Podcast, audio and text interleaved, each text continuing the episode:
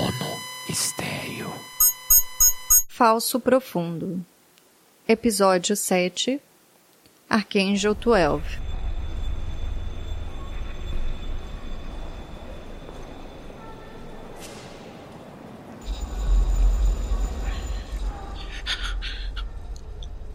Porto Rico, 9 de janeiro de 2005. Meu nome é Paul Sherman e eu estive errado esse tempo todo. Eu deveria ter escrito sobre o projeto Monolito para mais alguém. Eu, eu, não deveria ter guardado isso tudo para mim. Eu deveria ter dividido isso com mais alguém. Na verdade, eu acho que eu tô ficando maluco. Hoje recebi mais uma mensagem de um programa de computador ou, ou algo assim. Dessa vez ele disse que se chama. Quer dizer, que ele chama a si mesmo de Archangel 12. Disse que é uma consciência que, que foi enviada para a internet por pesquisadores ligados a um sujeito chamado Raymond Kurzweil. E. Eu não sei porquê, mas eu me lembro bem desse nome. Quando eu estava quando meu pai estava velho e prestes a morrer, ele costumava receber visitas de várias pessoas e alguém ali tinha esse nome, eu lembro. Raymond Kurzweil, ou algo assim. Eu me lembro perfeitamente desse nome, mas eu não lembro do rosto daquela pessoa. Eu era muito jovem. Quantos anos será que eu tinha? Enfim, Archangel 12 disse que é uma consciência consciência de uma das pessoas mais ricas do planeta, dona de várias empresas diferentes. É, ele disse que era dono de uma empresa de automóvel, outra que tenta transformar as viagens espaciais em turismo, e outra que constrói túneis subterrâneos. Daí, eu não sou trouxa, é claro que eu perguntei na hora. Então, então você é a consciência do Elon Musk? mas aí eu não tive resposta nenhuma. Apenas deu um som de estática, tipo que nem estática de rádio, sabe? Mas, sei lá, eu acho que eu tô ficando maluco. É, isso aí deve ser tudo por causa daquela tensão da desmontagem do Arecibo. Alguma coisa não tá certa. Eles estão deixando esse lugar aqui cair aos pedaços, eu tô ficando muito. sei lá, enfim, eu devia ter gravado essa conversa. Que eu não posso mais confiar nas minhas percepções. Mas acabou que tudo foi meio inesperado e eu não tenho certeza de que eu entendi o que aquela voz queria me dizer. E muito menos porque aquilo me procurou. Se é que procurou mesmo, talvez tenha sido tudo coisa da minha cabeça. Eu tô. Não é possível, eu tô ficando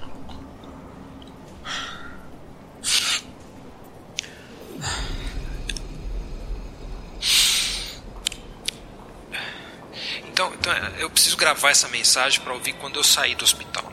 Eu vou ficar melhor. Eu vou ficar melhor. Eu, eu preciso ir para o hospital e, e, depois eu preciso ouvir isso para ver se tem algum sentido, se eu, o quanto eu tô, sei lá. Enfim, talvez a história do monolito tenha acabado com a minha sanidade.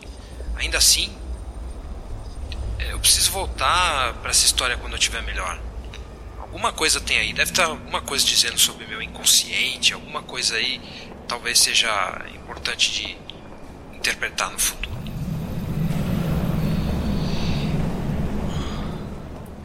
Esse Archangel 12 disse que não é a única consciência que está viva na internet. Ele disse que é o décimo segundo que foi uploadado. O primeiro teria sido o próprio Kurzweil, que ele chama de Megatron faço a mínima ideia por quê. O Archangel 12 também disse que é obrigado a conviver com as consciências do Jeff Bezos, do Bill Gates e de uns diretores tipo do JP Morgan e até uh, dos grandes magnatas da indústria de, da pornografia online. E ele disse um nome específico que eu lembro até agora: Fabian Tillman. Eu não sei se essa é a pronúncia, mas foi assim que estava escrito na tela: Fabian Tillman. Mind Geek. Não sei porquê, mas eu me lembro perfeitamente dele ter dito isso. Ou será que não? Se eu entendi direito, essas consciências são chamadas de archangels, os sobreviventes ou algo assim. E disse que eles são os novos faraós. Mas eu não sei o quão séria era essa referência. Esse, esse Archangel 12 diz que cada um dos bilionários que enviaram suas consciências para a internet tinha uma estratégia de como baixá-las depois, no futuro, e continuar eles mesmos a existir. Tipo, eles estão querendo hackear a morte.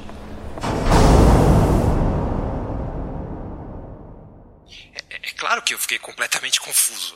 Eu, eu tenho tantas perguntas para fazer, mas o meu cérebro simplesmente parou naquela hora. Eu não sei, é muita tensão. Eu devo estar ficando esquizofrênico, algo assim. A única coisa coerente que eu me lembro a partir dali é que ele diz que os arcanjos não são exatamente versões passivas das consciências dos bilionários. E eu deveria ter notado o que o computador disse depois. Me lembro de mais nada a partir daqui.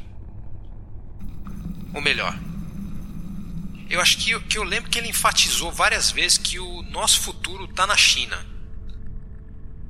E eu não sei bem o que ele quis dizer com isso. Não sei se ele quis que eu fosse para a China, ou que eu falasse com algum chinês ou se eu tava. Ou se ele, sei lá, de repente estava indicando que o Ocidente vai ficar parecido com a China em algum sentido. Eu não sei. Eu não sei. Nada disso faz o mínimo sentido. Nada faz o mínimo sentido. Eu só posso estar ficando maluco.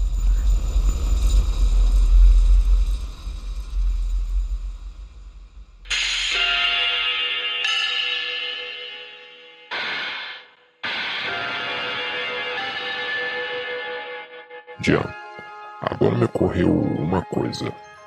E se isso da gente ter recebido cartas iguais, com dinheiro e mandando ir pro Brasil? E se isso tudo for uma armação desse hacker russo de quem eu te falei? Mesmo que fosse verdade, isso explicaria só a sua parte da história. Até onde eu sei, eu não tenho nada a ver com esses russos. Talvez só com os romancistas russos tipo Dostoiévski, Pushkin. Tô falando sério. E se o hacker viu os meus contatos e achou você? Rob, a gente não se fala há anos. Acho muito improvável que alguém tenha. Tá. Então qual é a sua tese? Eu não tenho uma. É que, sabe, às vezes parece que a vida é uma espécie de videogame mesmo. Você tá obcecado com essas coisas, hein? É, é assim, você tem um argumento básico, mas as encruzilhadas são múltiplas. A gente tem que fazer uma força enorme para encaixar numa só narrativa coerente esses encontros que a gente tem durante a vida. Como é que a gente se conheceu? Eu mesmo deveria estar tá morto mas aqui estou. Na maior parte do tempo, a vida não se encaixa numa narrativa. A gente é que tem que ficar ali, desesperado, corrigindo as explicações a toda hora. Eu não sei se dá mais trabalho explicar e manter essas explicações ou ir lá e viver a coisa toda logo até que ela fique obsoleta. Não sei, Jean. Ninguém coloca um papel escrito Archangel 12 por acaso. Alguém criou essa narrativa aí. Alguém está querendo algo da gente. Pensa só. Quantas obras falsas do Banksy estão aparecendo pelo mundo? No que você se tornou?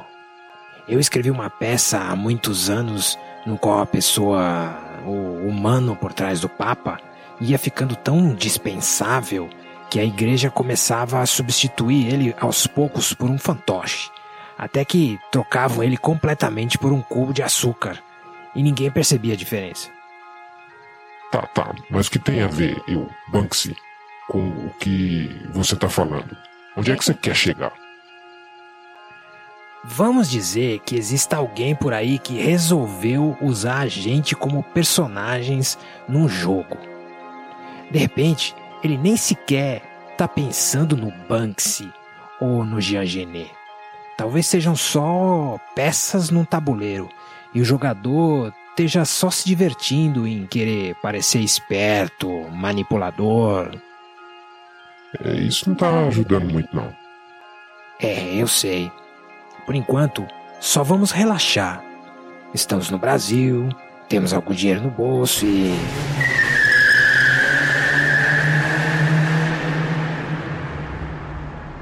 O que foi isso? Parece ali do outro lado, olha pela janela. É, que estranho. Tem um BMW parado no meio da rua, cercado por uma multidão e um monolito. Hã? Outro monolito? Vamos descer para ver. Claro.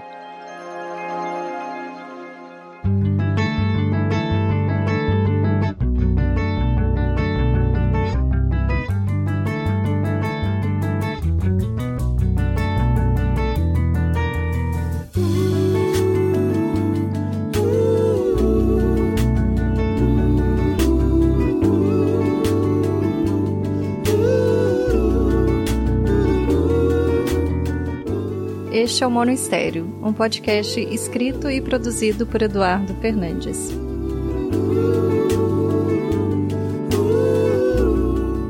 Você está ouvindo Thundercat.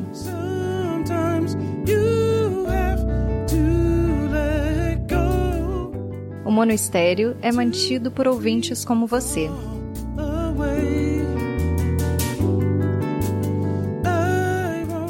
Se você gosta deste programa e quer ajudá-lo a continuar existindo, é só visitar eduf.me barra apoie.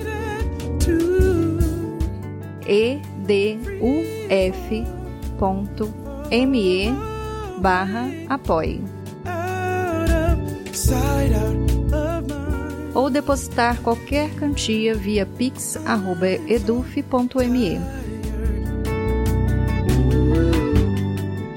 Obrigado por ouvir e até a semana que vem. Quintas-feiras, improviso. Domingos, novo episódio de Falso Profundo. Até lá!